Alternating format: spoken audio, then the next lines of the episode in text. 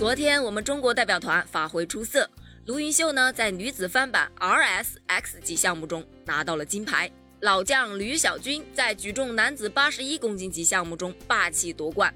目前中国以二十一枚金牌排名第一。今天呢是奥运开赛的第九日，将有二十五枚金牌诞生。中国将参加游泳、铅球、跳水、体操、羽毛球等多个项目的决赛，期待他们的好消息。首先是九点三十分的田径赛场上，我们中国的巩立姣、高阳、宋佳媛将出战女子组铅球决赛。特别是巩立姣啊，她在这个项目上夺金的把握是比较大的。相信看了巩立姣预赛的朋友们，应该更是对这枚金牌充满期待。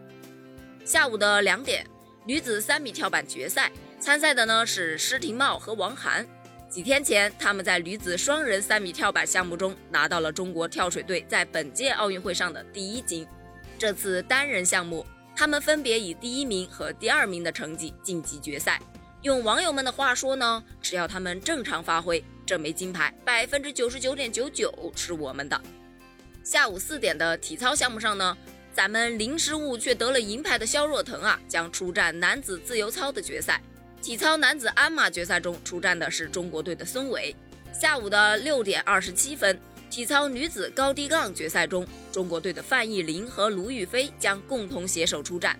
其中呢，范逸林是连续两届世锦赛的冠军选手，还是有一定的冲金实力的。晚上的八点二十分，羽毛球女子单打决赛，陈芋飞将面对她的老对手中国台北的戴资颖。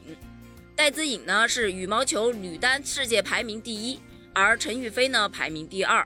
但是呢，在决赛场上一切皆有可能啊！期待陈芋飞的好消息哦。